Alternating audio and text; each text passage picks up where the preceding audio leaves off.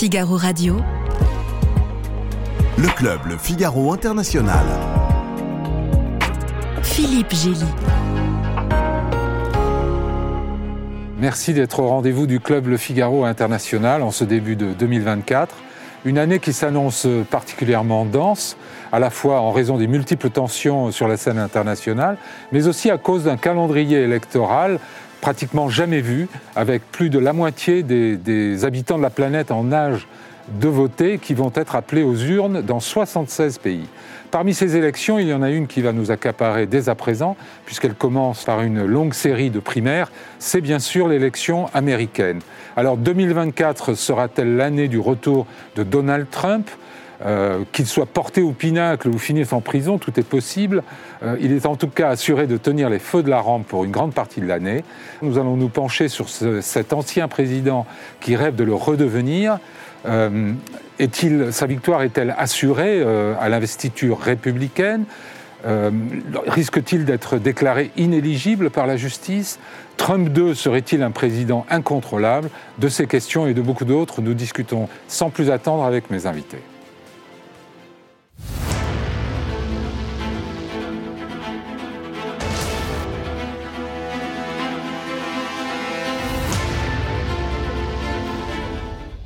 Anne Toulouse, vous avez été longtemps correspondante de RFI Radio France Internationale aux États-Unis, d'une douzaine d'années, je crois. Et puis vous vivez depuis plus d'une vingtaine d'années entre la France et les États-Unis. Vous êtes d'ailleurs. Plutôt 30 d'ailleurs. Plutôt 30. vous êtes d'ailleurs maintenant franco-américaine. Et vous avez écrit une série de livres qui font de vous une spécialiste est-trumpisme, en commençant par Dans la tête de Donald Trump en 2016 chez Stock, Bienvenue en Trumpy l'année suivante, 2017 chez Stock également. Euh, et puis, alors, il y a le dernier qui sort, euh, L'art de Trumper, aux éditions du Rocher. Euh, entre-temps, il y avait eu Wokisme, la France sera-t-elle contaminée en 2022 euh, aux mêmes éditions du Rocher. Laurie Kenton, euh, vous êtes maître de conférence en civilisation anglo-américaine à l'Université de Versailles-Saint-Quentin en Yvelines. Vous collaborez aussi au Centre d'histoire culturelle des sociétés contemporaines et vous êtes vous aussi l'auteur de nombreux livres sur les États-Unis. J'en cite quelques-uns. La fin du rêve américain en 2017 chez Odile Jacob, Le rêve américain à l'épreuve de Donald Trump en 2020 aux éditions Vendémiaire, un atlas historique des États-Unis en 2021 aux éditions autrement. Et puis le dernier, sorti en septembre, qui n'est pas le moins original, euh, Rock and Road Trip, les États-Unis en mille chansons de l'Alabama au Wyoming, avec Julien Grosso, un ouvrage hors collection dont la bande son est aussi disponible sur Spotify, je crois. Exactement. Laure Mandeville, vous êtes grand reporter au Figaro, vous êtes responsable de la page Débat autour du monde, ancienne correspondante à Moscou et à Washington, auteur de plusieurs livres sur la Russie, l'Ukraine et les États-Unis, qui est vraiment Donald Trump en 2016 aux éditions des Équateurs, et Les Révoltés d'Occident en 2022 aux éditions de l'Observatoire. Vincent Joly. Vous êtes grand reporter au Figaro Magazine, euh, pour lequel vous avez effectué de nombreux reportages aux États-Unis, notamment auprès des partisans de, irréductibles de Donald Trump en Floride, assez récemment. Et puis, euh, encore plus récemment, un sujet choc sur les ravages de la drogue du zombie à Philadelphie. Alors, merci à tous les quatre.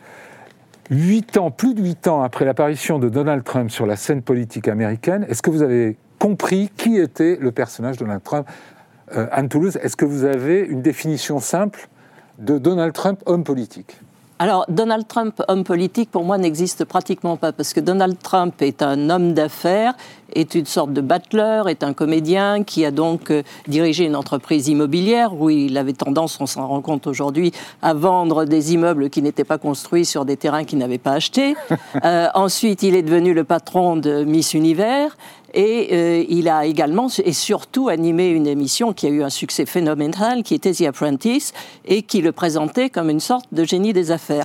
Et plus je regarde euh, Donald Trump, et ça fait huit ans que je fais pratiquement que ça, et même avant je le connaissais dans sa vie précédente, euh, j'ai l'impression qu'en fait le Trumpisme, c'est d'appliquer ses talents précédents à la vie politique. C'est-à-dire que ce n'est pas euh, Trump qui est devenu présidentiel, c'est la présidence qui est devenue trumpienne. Et donc c'est la même chose, on le voit dans ses manœuvres euh, d'intimidation vis-à-vis du président euh, ukrainien, on le voit dans sa façon de dire tout ce qui lui passe par la tête et surtout dans ce, qu'il dit. Il dit se faire un nom, c'est plus important que faire un business, donc il faut qu'il soit en permanence sur le devant de la scène. Il dit aussi il n'y a pas une mauvaise publicité est meilleure que pas de publicité du tout. Donc vous voyez, c'est une sorte de marketing qui fait, et d'une fuite en avant qui fait qu'il doit exister en il permanence. Il a toujours géré la marque Trump. Oui, oui euh, dans plusieurs domaines, vous l'avez dit, les steaks. C'est branding, c'est d'avoir une image de marque. Et l'image de marque Trump, il doit l'incarner tous les jours. Donc je Mais il ne s'est pas métamorphosé en, personnalité euh, politique, en, en, politicien Disons que ça, ça, ça l'a validé en quelque sorte, puisque le Trumpisme marche. C'est pour ça d'ailleurs que euh, c'est pour ça qu'on limite, puisqu'une partie de mon livre, euh, c'est d'expliquer comment le, Trumpisme et sa méthode s'est répandue consciemment ou inconsciemment parmi les autres dirigeants de la planète.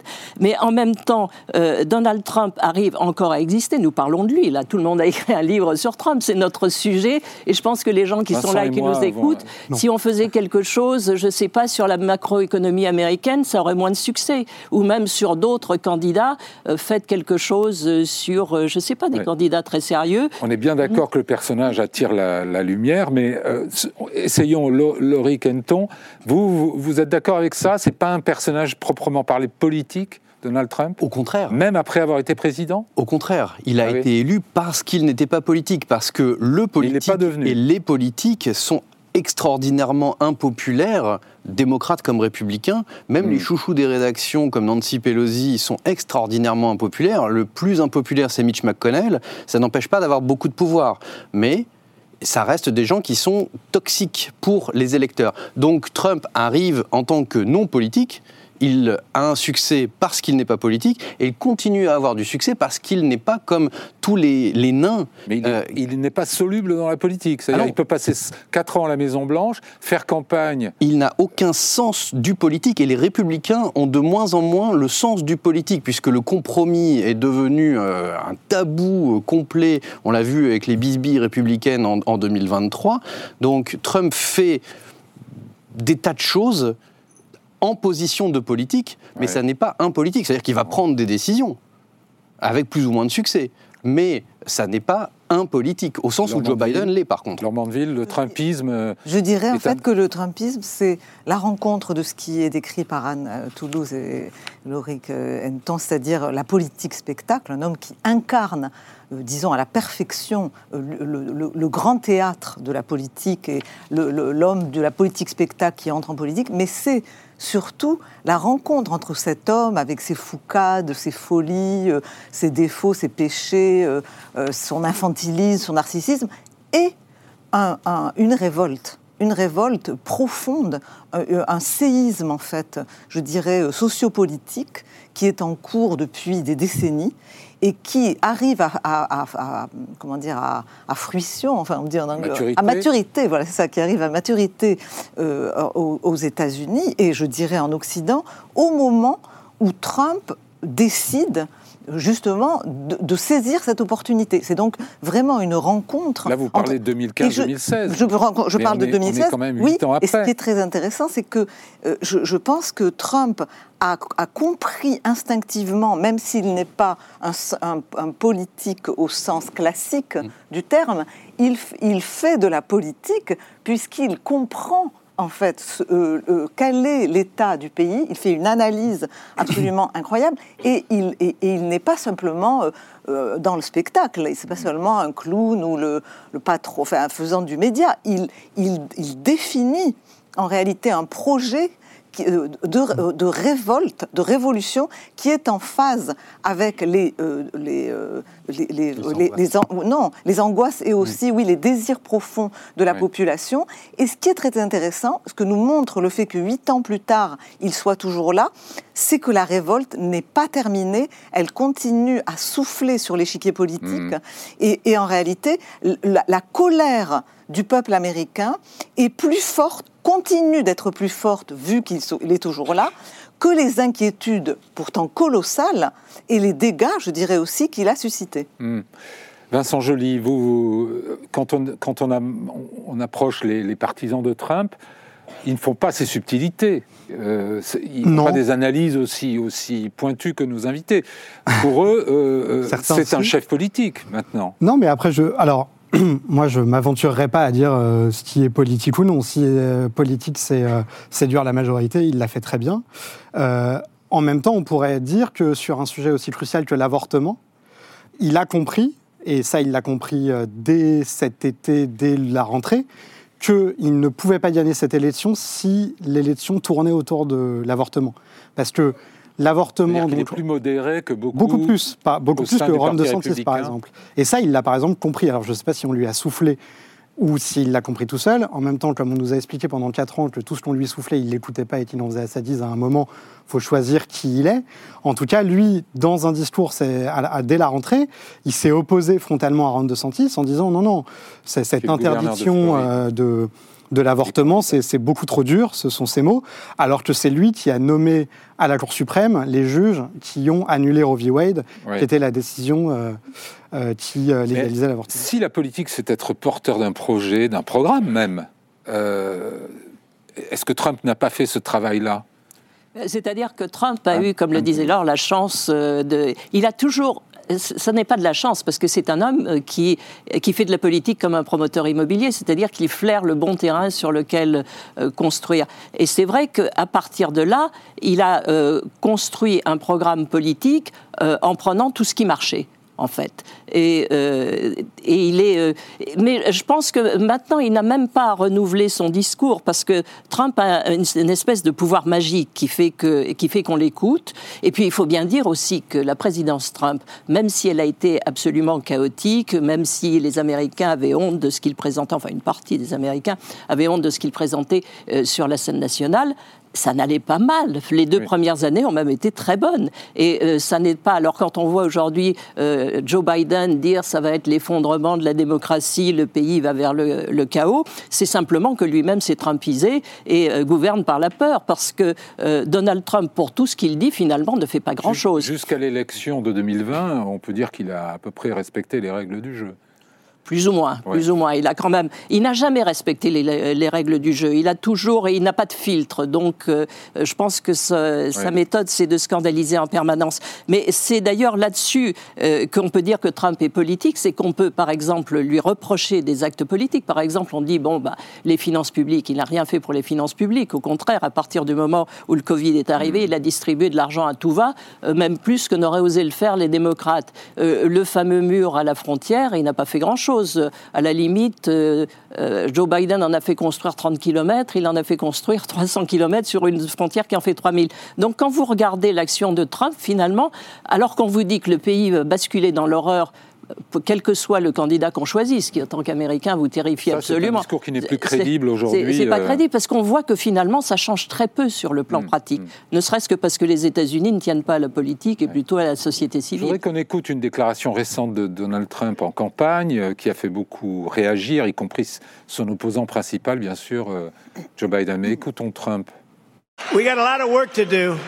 You know, when they let I think the real number is 15, 16 million people into our country. When they do that, we got a lot of work to do. They're poisoning the blood of our country. That's what they've done. They poison mental institutions and prisons all over the world, not just in South America, not just the three or four countries that we think about, but all over the world. They're coming into our country from Africa, from Asia, all over the world. They're pouring into our country. Nobody's even looking at them. They just come in Uh, the crime is going to be tremendous. Laurie Kenton, à la suite de ces déclarations, euh, Joe Biden a accusé Trump de, de reprendre à son compte euh, euh, une, une, rhétorique et une idéologie proprement nazie. Qu'est-ce qu'il faut en, penser Il y, a des échos indéniables, poisoning the blood, empoisonner le sang, ou, dénoncer les, les, ennemis comme de la vermine. Oui, il y a des échos qui sont indéniables, on peut les trouver. La question est de savoir si lui fait explicitement référence à ça, si c'est fortuit, s'il fait référence à des choses qu'il a entendues mais qu'il ne cite pas. intéressant parce qu'il a dit je n'ai pas lu Mein Kampf. C'est-à-dire sa défense c'est de dire mais euh, chez moi c'est naturel, je, n'ai pas de référence. Et, je ne sais pas si c'est en, fait si c'est rassurant ou si c'est pas rassurant. mais ce qu'il faut bien, euh, ce qu'il faut bien garder à l'esprit, c'est que euh, et, je rejoins tout à fait Anne Toulouse là-dessus, c'est qu'il faut dissocier toujours ce qu'il dit le, bruit ambiant les, et ce qu'il fait. Et ce qu'il fait est généralement bien moins spectaculaire que ce qu'il dit. Donc quand on laisse la poussière retomber sur le feu d'artifice rhétorique et qu'on regarde ce qu'il fait en réalité et ce qu'il peut faire au sein des institutions, et c'est pour ça qu'il n'a jamais construit son fameux mur et qu'il n'a pas pu faire grand-chose, c'est parce qu'il a été contraint parfois par les tribunaux, parfois par la Chambre des représentants qui ne lui donnait pas d'argent, et que mhm. bah, finalement un président tout seul, ça a beau être l'homme le plus euh, fort du monde, euh, ou tout ce qu'on entend tous les quatre ans, bah, en réalité, il est très contraint par tout un environnement institutionnel qui ne va pas changer en 2025 et donc qui va continuer à le contraindre s'il est réélu. Donc la dérive autoritaire ou fascisante ou tout ce qu'on entend, bah, je ne vois pas trop bien comment ça pourrait être mis en œuvre dans le cadre institutionnel. Vous croyez pas, vous bah, je vois, bah, j'attends, j'attends. Pourtant, son programme repose euh, sur un, tourne autour du mot-clé de vengeance. Absolument. Il a à ses, Mais c'est le programme. C'est le programme. Ce sont des mots. On ne va euh, pas traîner les opposants par les cheveux pour les bah. mettre dans une espèce de Bastille américaine. C'est un état de droit, les États-Unis. Il a promis, par exemple, d'utiliser l'appareil du ministère de la Justice pour poursuivre ses opposants, y compris de Joe Biden. Il Ce peut est les une poursuivre. sûre façon d'ailleurs de les ruiner, parce que quand vous voulez euh, nuire à quelqu'un aux États-Unis, vous lui faites un procès, et quand il a fini de payer ses avocats, de toute façon, même s'il est... d'arriver à Trump. C'est ce qui est en train d'arriver à Trump, d'ailleurs. Vincent Joly, là-dessus? Vous voyez un programme où c'est juste euh, les, gens vont voter pour un, pour un personnage Moi, là-dessus, je vois qu'on recommence les mêmes choses qu'en 2015, à savoir que. Bah, c'est-à-dire que pendant, en, 2015, pendant deux ans, outre nous expliquer que Trump ne serait jamais président, CNN et tous les médias ont, à longueur d'antenne, laissé euh, des commentaires comme ça. Euh, c'est très amusant, ça fait du bruit. Il a un certain talent quand même, il faut lui reconnaître ça. On l'écoute. C'est-à-dire que tout le monde dit la recette du Trumpisme. Si elle était si facile, tous les hommes politiques feraient comme lui et puis il serait élu.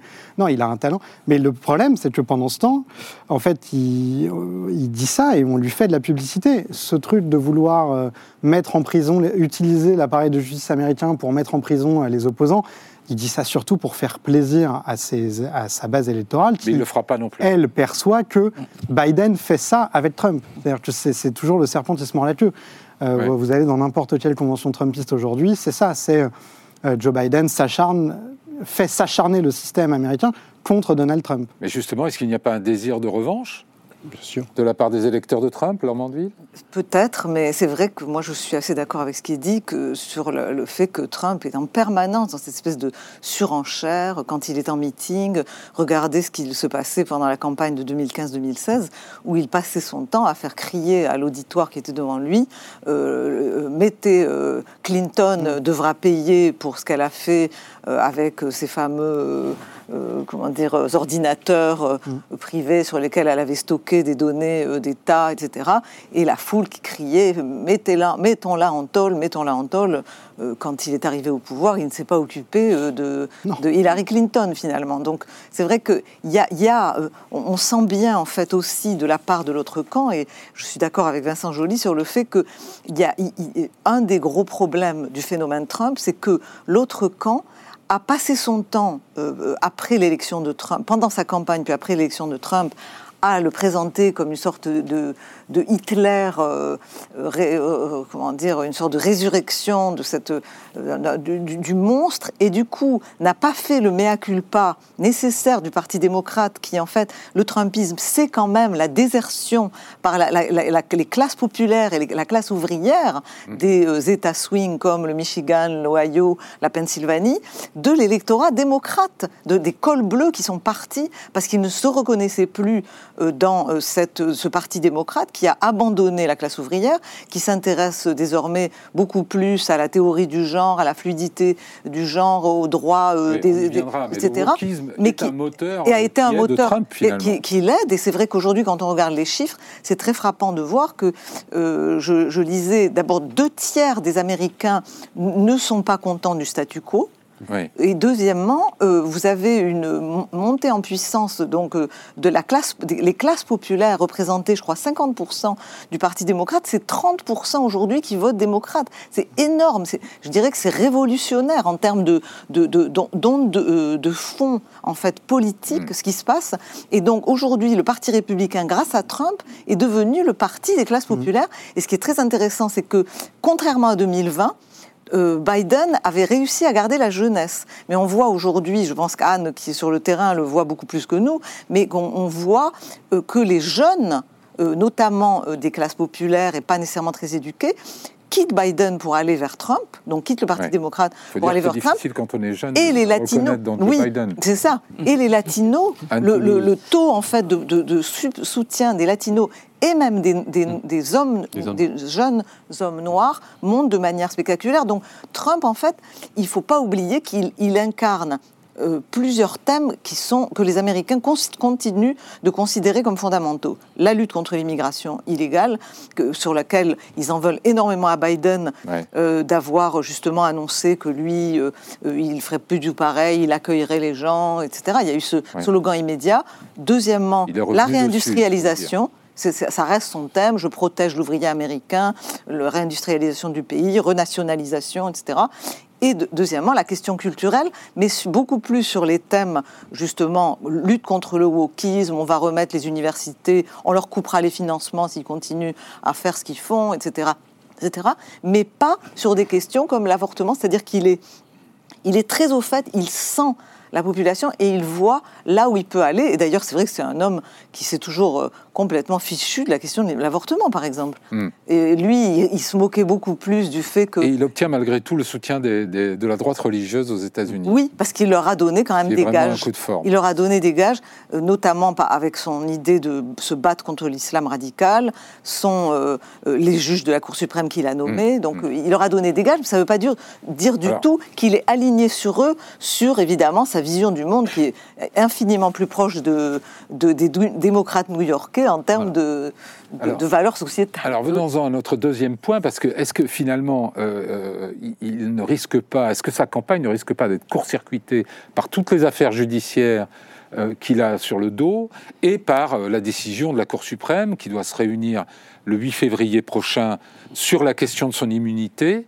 Donc il y avait deux options au départ. On, disait il va instrumentaliser les cours de justice, puisqu'on rappelle qu'il a au moins quatre procès avec 91 chefs d'inculpation. Il va instrumentaliser les cours de justice, il va faire campagne depuis les cours de justice. Mais est-ce qu'il ne risque pas vraiment d'être déclaré inéligible? Avant d'en venir là, je voudrais faire une petite euh, parenthèse pour revenir sur ce que dit Laure, parce que là, nous parlons comme si tous les États-Unis, comme si nous étions ravis d'avoir à choisir entre Trump et Biden. vous avez Mais simplement, que... simplement le problème, c'est que les trois quarts des Américains, dont je, je fais partie, sont absolument horrifiés par le. Il y avait hier euh, un éditorial dans le Wall Street Journal, qui est un journal conservateur, disant mais on va quand même pas. Je, vais le traduire d'une façon euh, un peu sommaire. On va quand même pas se payer ces deux-là pendant dix mois. On est payé pour suivre cette campagne, mais c'est pas possible. Vous-même, vous avez écrit un éditorial disant les États-Unis sont bloqués.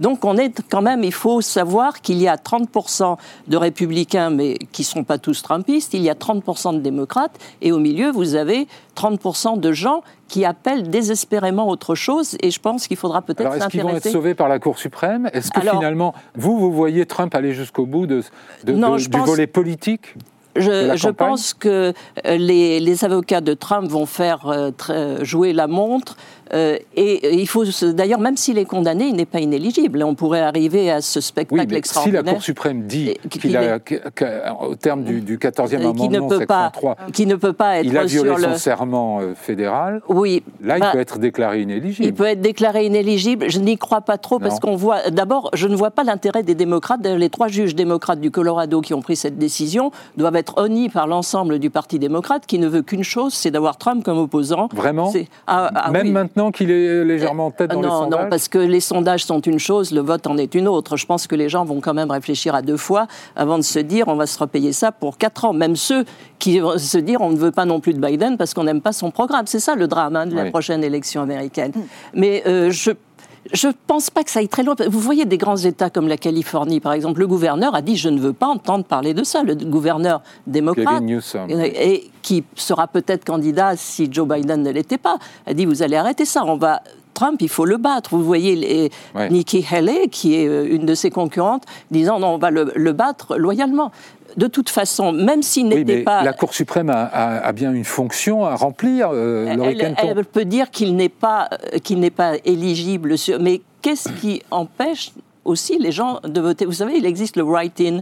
Oui. Ah mais s'il est inéligible, il ne peut pas être euh, inclus en write-in. Ça fait partie du, package du Colorado. Alors le problème, c'est que... Il faut peut-être expliquer euh, au, public. le 14e amendement, c'est la section 3 dit que si euh, le titulaire d'une fonction fédérale qui a prêté serment sur la Constitution et de protéger la Constitution a soutenu une insurrection, pour faire court, mm. il devient inéligible normalement, on ne sait pas trop comment se met en, en, œuvre ce 14e amendement. Ça peut être le Congrès, mais là, c'est évidemment, euh, euh, la Chambre est, dominée par les républicains. Ça a été fait par des cours de justice pour un shérif au Texas. ça a été fait pour, les confédérés, en fait. ça a été fait après la, après, la, guerre civile pour les confédérés. Donc c'est assez difficile Mais Une fois que la question est posée à la Cour suprême, elle doit dire le droit. Mmh. Elle ne doit pas faire de politique. Et il y a un grand problème euh, qui est double, qui est est-ce que la Cour suprême va accepter de faire euh, abstraction de la question de savoir si elle doit juger un candidat ou pas, ou si elle doit juste juger un citoyen? Et à ce moment-là, elle ne doit pas se dire on va interférer dans une élection. Non, on juge quelqu'un qui doit être jugé. Et l'autre question, c'est de savoir, parce qu'elle risque d'avoir un petit peu peur, mais elle risque d'avoir un petit peu peur aussi du deuxième facteur qui est les conséquences. Est-ce qu'on prend une décision de justice en tant que juge en se disant je vais peut-être pas le déclarer coupable parce que sinon il va y avoir du grabuge. Donc moi, j'aimerais pas être un juge à la Cour suprême dans les semaines qui viennent, parce qu'il va y avoir des décisions difficiles à prendre, sans aucun éclairage du passé. Il n'y a pas de jurisprudence. Et là, on a un certain nombre de décisions qui ont été prises dans des États qui ne sont jamais unanimes, qui vont dans les deux sens. Et donc, tout est possible, mais... La seule échappatoire pour la Cour suprême, pardon, mais ça semble être ça. Ce qu'ils ont fait d'ailleurs pour l'avortement, pour c'est de dire c'est de la responsabilité. Les États sont libres de, de, l'interpréter comme ils veulent. La Constitution euh, donne aux États la, l'entière responsabilité de la tenue des scrutins, y compris de savoir qui est éligible ou pas, qui peut voter, quand, etc. Donc là, la Constitution là-dessus, elle est très claire. En revanche, il y a un, il y a un, alinéa d'un, d'un amendement dont ils vont être saisis. Il va bien falloir qu'ils trouvent quelque chose. Il va falloir qu'ils trouvent une belle euh, pirouette pour s'en sortir. Euh, sachant qu'ils ont perdu énormément en, crédibilité euh, depuis un certain nombre de, mois. C'était une des seules institutions qui résistait un petit peu à l'opinion. Là, ils ont énormément perdu. On a, on a quelques graphiques à vous montrer là-dessus parce qu'il y a un, groupe de consulting américain qui fait de la synthèse souvent de... Regardez, le, taux d'approbation des institutions, euh, il est assez bas pour la Cour suprême. il est très bas pour le Congrès, il, est, il a beaucoup baissé pour la présidence. Euh, est-ce que ça, l'état de, Il y a quelques autres chiffres qu'on peut montrer aussi. Euh, je crois qu'on a voilà le, degré de, colère, le désaccord, si vous voulez, de, l'opinion vis-à-vis de la tendance que suivent les États-Unis est au plus haut apparemment en ce moment. Donc, est-ce que l'État de l'Amérique euh, finalement, euh, euh, n'est pas propice à, un retour de Trump, en faisant abstraction de ces questions judiciaires. Mais en tout cas, enfin, moi je suis d'accord avec Laurie Kenton que c'est vraiment les, juges de la Cour suprême sont dans une situation extrêmement difficile parce qu'effectivement ils doivent se prononcer sur le droit, mais on est face à une question politique énorme, comme on le dit. On est face à une révolte américaine euh, qui, qui, peut se transformer. Euh, moi, dans mon dernier livre, je parlais presque d'une sécession mentale et politique, c'est-à-dire que au fond, il y a une partie. 6 janvier, pardon, voilà, le 6 janvier, exactement. C'est-à-dire que problème. exactement, c'est-à-dire que on a le sentiment que peu à peu parce que euh, cette colère n'est pas, il n'y a pas eu de réponse politique disons, conjointe, coordonnée par les, les, deux partis, enfin par l'ensemble du système politique après la venue de Trump, c'est-à-dire qu'il y aurait dû y avoir normalement une conversation politique, qu'il s'engageait entre cet animal étrange qui était arrivé à la tête et une opposition qui aurait dû prendre la mesure de ce qui se passait. Or, il y a eu une sorte de, je dirais, de levée de bouclier et de cordon sanitaire pour dire c'est Trump, su, su aux méchants, su au diable, et du coup qui n'a pas pris en compte, je pense, la profondeur de cette révolte. Et je crois que le 6 janvier qui nous a tant fait peur, 2021, à juste, 2021, à, juste titre, c'est l'expression de cette forme de sécession euh, mentale et politique qui, qui traverse la société et qui a pris, euh, disons, dans ses, dans ses raies, une partie de l'électorat. Pas tout, heureusement. Mais est-ce que la démocratie américaine peut laisser impunis très les événements du 6 janvier 2021 Vincent Joly? Oui oui. il y a eu des. Mais est-ce que c'est pas la, recette pour que ça se reproduise en pire? Regarde, il y a un tiers des électeurs républicains qui sont persuadés que c'est quelque chose qui a été fait par le FBI.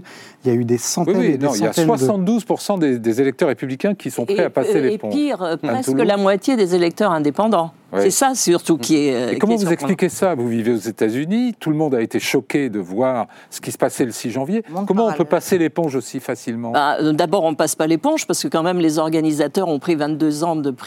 J'attends que les gens qui sont Donald attaqués. Trump fait campagne en disant qu'il faut libérer les otages du ah bah, 6 janvier. Ça, ça fait partie de. ça fait, ça fait, hmm. partie de, son discours vis-à-vis de, de, son public. Mais quand vous parlez aux Américains, aux Américains ordinaire, disons. Hein. Euh, vous voyez tout de suite s'ils sont de sensibilité républicaine ou démocrate. Les démocrates vous disent c'est une insurrection, les, républicains vous disent c'est une émeute. La plupart des gens n'ont pas aimé ce qui s'est passé. Ça a été, euh, ça leur a fait peur. Et puis, mais vous savez, aujourd'hui, j'ai l'impression qu'on a l'impression que les, vu de l'extérieur que les États-Unis vivent dans la peur et que c'est 73% euh, de gens qui sont mécontents, c'est dû au 6 janvier ou à la peur de la prochaine élection qui fait peur. Mais c'est plutôt euh, c'est ce que, ce que disait Donna Brazil, qui est une des grandes euh, anciennes présidentes qui dirigeait le Parti démocrate et qui est maintenant une commente et qui est le porte-parole de Biden, plus ou moins. Elle disait oui, mais enfin tout ce qu'on peut dire, hein, les gens ils vont au supermarché, le temps d'avoir traversé le premier rayon, ils ont déjà dépensé 70 dollars. Moi je pense que c'est ça le mécontentement. c'est le, fait que les gens ne peuvent plus s'acheter une maison parce que les taux d'intérêt sont trop hauts, qu'ils ne peuvent plus voyager parce que les. Donc le contexte est bon pour Trump.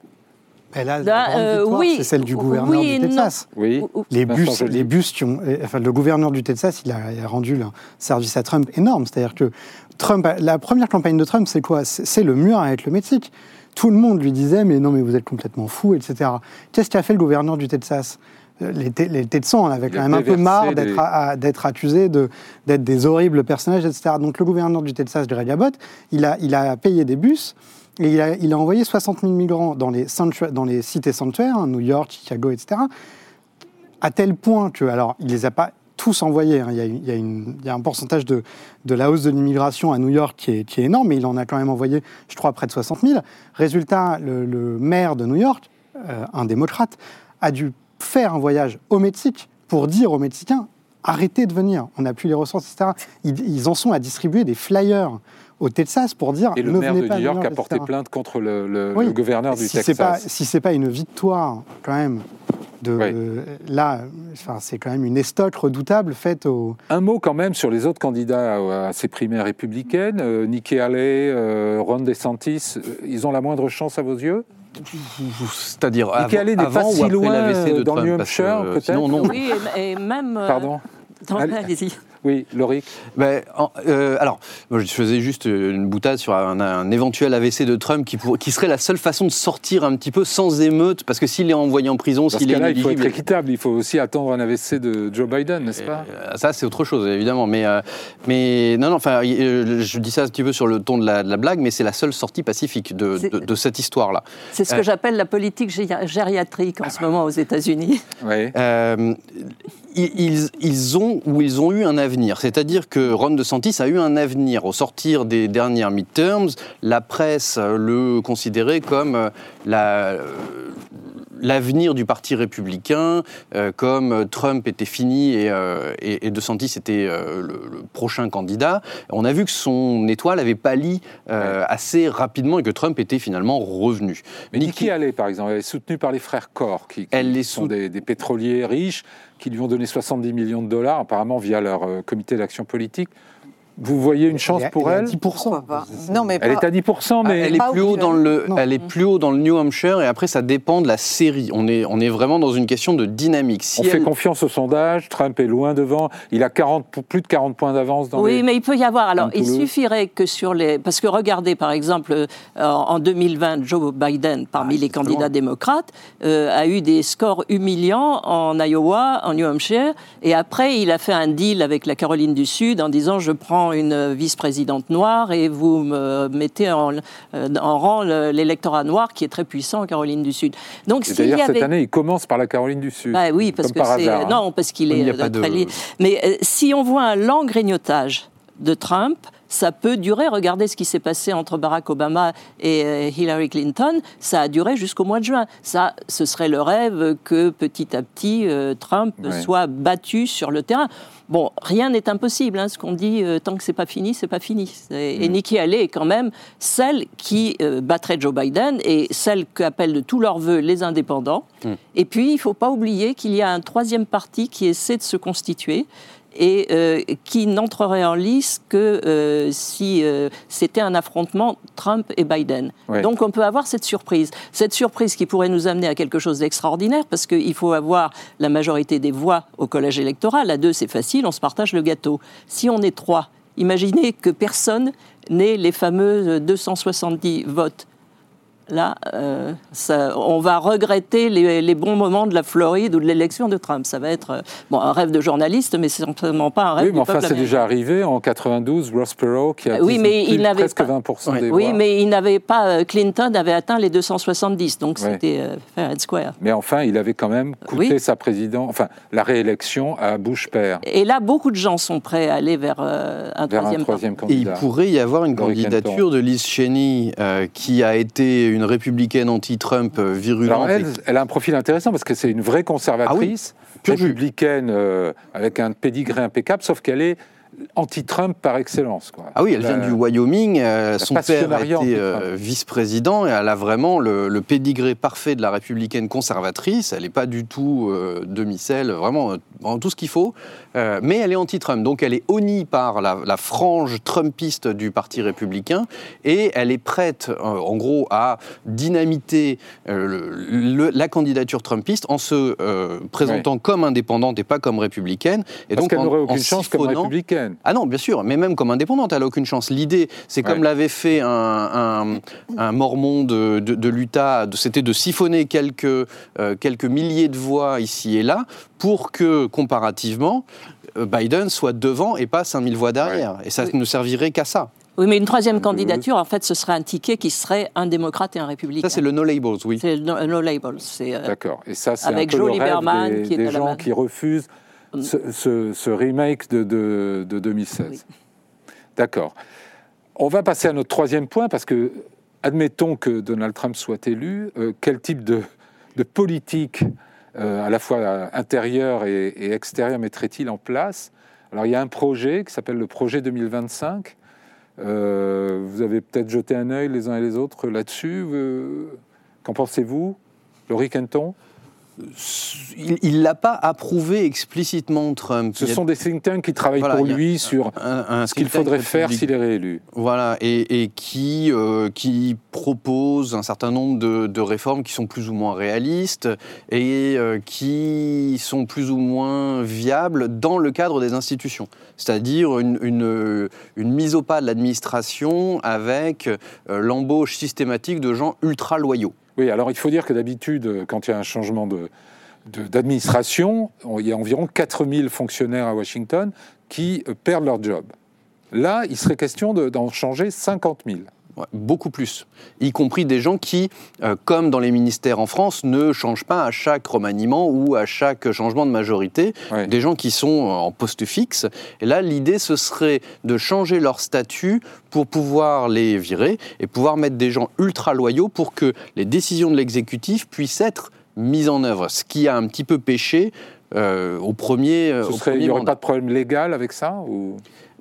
L'administration, enfin l'administration Biden fait ce qu'il veut là-dessus? Oui et non, c'est-à-dire que le euh, la, présidence Biden est en train de faire en sorte, et le Congrès sont en train de faire en sorte de, de, prévenir ce genre de dérive. On parlera peut-être de politique étrangère tout à l'heure. Même chose avec l'OTAN. Il y a une forme de cadenassage euh, de l'intérieur qui est en gros dans la perspective d'une présidence Trump pour éviter qu'il casse tout. L'obsession de Trump, c'est d'être entouré de, gens loyaux désormais oui, puis il y a aussi, alors là où le pays le suit plus ou moins, c'est que c'est euh, euh, les, fonctionnaires américains sont pléthoriques. Vous regardez, euh, ne serait-ce que les abords du Congrès, Washington, c'est une ville de fonctionnaires, littéralement. Et puis vous avez les fonctionnaires des États en plus. Donc, et ces fonctionnaires ne démontrent pas toujours un zèle extraordinaire, parce que vous savez combien c'est difficile de faire la moindre démarche aux États-Unis. Donc, de ce côté-là, il y aurait peut-être une logique, mais je pense que c'est surtout la vengeance de Donald Trump, comme il appelle Deep State, puisque la plupart de ces fonctionnaires, oui, c'est ça, c'est cette espèce de conspiration qui fait que les décisions présidentielles s'enlisent dans le marécage euh, des, euh, de la fonction publique. Euh, sans doute, ça le fait involontairement parce que ça ne marche pas très vite et pas très bien. Et puis, il y a certainement une hostilité des fonctionnaires contre, contre les républicains. Alors, on, nous dit que cette fois-ci, contrairement à 2016, il n'y aura plus d'adultes dans la pièce. C'était l'expression euh, pour désigner tous les, les généraux dont Trump s'était entouré en 2016, 2017, euh, au début de sa présidence, et qui l'ont, dit-on, à maintes reprises recadré, empêché de faire voler en éclats pas mal de choses, bien que finalement il est, il est, il est, il est fait, il est, il est bien cassé pas mal d'accords internationaux, etc. Euh, plus d'adultes dans la pièce, c'est comme ça que vous envisagez la, une, deuxième présidence de Trump? Je ne peux, pas, je peux pas prédire quoi que ce soit. En revanche, une chose est sûre, c'est que quand on regarde, parce qu'on oublie, hein, mais ils vont voter, les Américains vont voter pour un président, ils vont aussi voter pour euh, un tiers du Sénat. Et là, pour le coup, ce qui est quasiment sûr, c'est que euh, il est très très improbable que les démocrates puissent retenir la très faible majorité qu'ils ont au Sénat. À savoir que dans tous les États où va se jouer cette élection sénatoriale, qui est euh, vraiment cruciale pour le président qui va rentrer, le, hasard du calendrier fait que dans deux des poids lourds des démocrates choisissent de ne pas se représenter. Or, dans des États où la réélection d'un sénateur démocrate n'est pas du tout assurée, et sur les sièges que les démocrates pourraient essayer de, conquérir, entre guillemets, on a deux énormes poids lourds qui sont Ted Cruz en Texas et Rich Scott en Floride qui, eux, ne bougeront pas. En tout cas, je pense pas. Donc, en tout cas, euh, ce qui va être intéressant, c'est que si Joe Biden où le candidat démocrate, euh, il va avoir un Sénat qui ne lui est pas favorable, même avec la voix du vice-président qui, en cas de 50-50, mhm. euh, peut délibérer. Et euh, si Donald Trump ou un républicain est élu, il aura en plus avec lui un, Sénat pour marcher dans la même direction que lui. Laure Mandeville, un, un, deuxième mandat de Trump, est-ce que vous voyez un président unleashed, comme on dit, débridé, euh, entouré purement, uniquement de, loyalistes qui lui disent qu'il a raison et qu'il faut y aller? Euh, est-ce que ce sera quelqu'un qui voudra vraiment, sans le, enfin je dis pas casser le système, mais changer le système. Le système, je ne sais pas, mais c'est vrai que moi, ce que j'avais cru comprendre euh, en 2021, j'avais fait un tour à Washington et je me souviens, j'avais rencontré toute une série de, jeunes conservateurs qui venaient de la Claremont, de, de ces instituts assez conservateurs, et ce qu'il disait, il disait, nous allons préparer la prochaine administration Trump et pour cela, euh, il faut former des, des gens. Il ne faut pas qu'on se retrouve avec une administration où personne ne voulait y aller, qu'il s'est retrouvé, c'est vrai, quand il est arrivé, avec euh, des difficultés à former ses équipes parce que beaucoup des, gens euh, compétents qui attendaient leur tour dans les think tanks étaient en fait des never Trumpers. C'était des mm. gens qui ne voulaient pas de Trump, qui ont refusé d'y aller, notamment pour les élites de sécurité nationale, etc. Et donc, l'idée, l'idée était, c'est ça, l'idée était de constituer une sorte de vivier de, gens euh, compétents, en fait, mais euh, partageant euh, un credo plutôt conservateur et qui aurait pu arriver aux affaires. Donc ça, il y avait clairement une organisation même qui était en train de se mettre en place. ce qui sera, ce qu'il faut voir, c'est d'abord, est-ce que cela contribuera à faire de Trump un, manager plus efficace, parce que quand même ce qui semble avoir aussi dominé en dehors de ses intuitions parfois pas mauvaises d'ailleurs sur des, gros sujets comme la Chine, etc. C'est que au fond, il n'avait pas, il a été beaucoup accusé de ne, ne, pas avoir, par exemple par rapport à la période Reagan, euh, une administration avec des gens suffisamment compétents, avec des, épaules suffisamment larges pour créer un plan d'action et un plan de, justement une, sorte de vraie gestion politique. Alors je ne sais pas. Et, donc, et la question c'est qu'est-ce que ça veut dire en termes de euh, justement son rapport avec les institutions? C'est-à-dire est-ce que euh, ça va donner quelque chose de classique ou est-ce qu'au contraire il peut se lancer dans des, des choses Alors évidemment la grande question que nous, nous posons, c'est la question de la politique étrangère. Parce que le, problème, c'est qu'effectivement, cet homme euh, menace de revenir euh, aux, affaires dans un contexte géopolitique extrêmement menaçant, extrêmement euh, hautement, je dirais, dangereux et pour lequel on a besoin plus que de les, des foucades irraisonnées de Trump vis-à-vis de la Corée du Nord ou de Poutine. de la presse anglo-saxonne, des journaux comme The Atlantic, même The Economist qui désignent, qui, ont, qui affichent leur peur en fait d'un retour de Trump. Euh, dans The Atlantic, qui fait sa, cover cette, cette, euh, ce mois-ci sur If Trump wins, c'est-à-dire si Trump gagne, il y a notamment un article de Anne Applebaum sur euh, il va casser l'OTAN. Mm. Est-ce que vous vous attendez à ce que, si, évidemment, il ne va pas casser l'OTAN, il va retirer les États-Unis de l'OTAN, est-ce qu'il va vraiment le faire? Il peut pas.